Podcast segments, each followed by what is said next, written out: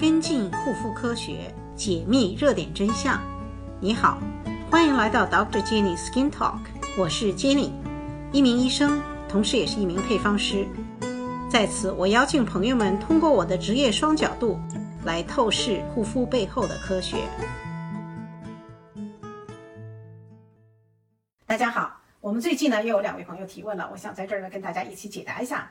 因为这两个问题呢还是比较常见的问题。第一个呢，第一位朋友就说：“老师，请麻烦一下，我有朋友在做祛痘产品，他们的产品说是都说是那种天然的植物提取蒸馏出来的，对于祛痘，呃，也为见也见过用完真的有效。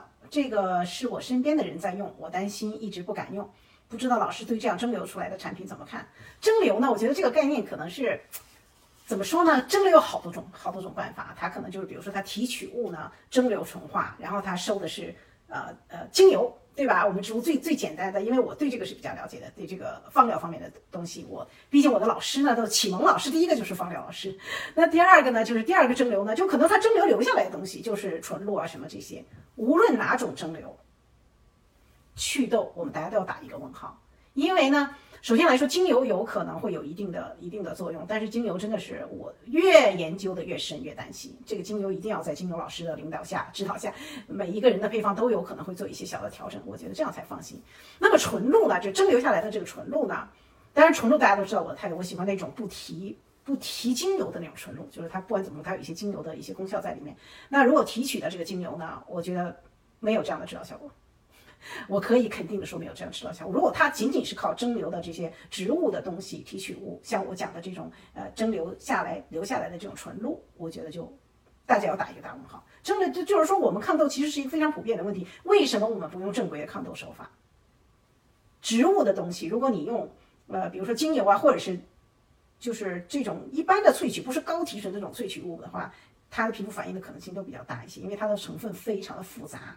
因为你可能对其中的一个成分有反应，那就整个这个东西你就不能用了。所以我觉得呢，有效是怎么个有效法？有没有在用其他的东西？就是说，这种临床效果，大家是自己说出来的呢，还是真的是做测试测试出来的？这个差别可是相当相当的大。有的一些测试呢，尽管它是我们可以说它是做科研的一些测试，但如果它条件选的不够完美的话，那这个测试结果也是不可信的。好了，那这个要看我们自己怎么怎么选，看它是哪一种蒸馏哈。我们这个就说，呃，差不多就是这样了。呃，希望大家能够理解。这个第二个问题呢，我们这位朋友提问说：金星老师您好，按理说收敛剂有一定的刺激性，不适合敏感肌使用，但是收敛剂中有一些可以消炎、收缩毛细血管来达到退红效果的成分，比如说传明酸、防风根提取物、茶树精油、七叶树皂苷等等。那请问，容易泛红的敏感肌可以把这些成分加入到我们日常护理当中吗？不可以。收敛剂我们最最最典型常用的一个收敛剂就是酒精，这个可能大家都清楚，就是我们古老的古老的那种爽肤成分的，呃，比如爽肤水之类的，基本上都是酒精水，可以说 里面没有什么加点甘油，可能什么这些东西倒是可以有的。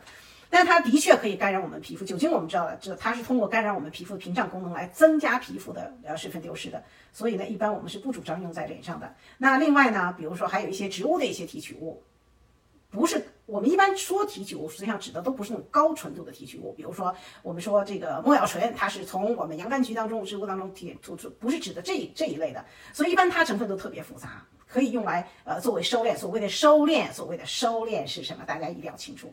收敛这个词在方疗和我们中医上基本上都是啊，怎么说呢？比如说你一个伤口，它有收敛作用，这个伤口就变得比较干燥了，痘痘痘痘变得比较干燥了，然后可以怎么样？怎么怎么怎么样了，对吧？就是它在它的修复路上了。实际上这个词呢是一个非常没有明确定义的词。那在护肤上的修炼呢，它收敛呢，它主要指的对毛孔有一定的收缩作用，有一点消炎作用。一般的植物提取物。成分都太复杂了，别说敏感肌了，就是说非敏感肌，我们使用的时候都是要小心一下。你平时对可能很多东西都没有，呃，没有过敏反应，但有可能你用这个就出现过敏反应或者是刺激反应了。那我们单独来分析这几个成分，比如说最我想提出来单独讲的就是传明酸。传明酸我们不能把它作为一个呃一个简单的一个收敛成分来看，传明酸实际上是一个止血的一个药物。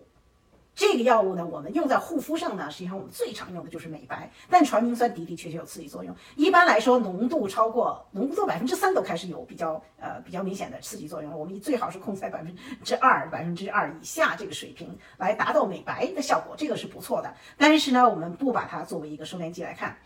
还有茶树精油，我们都知道了，精油最常用的一个一个只值得去用的一个作用就是杀菌作用，杀细菌和杀真菌这样的一个作用。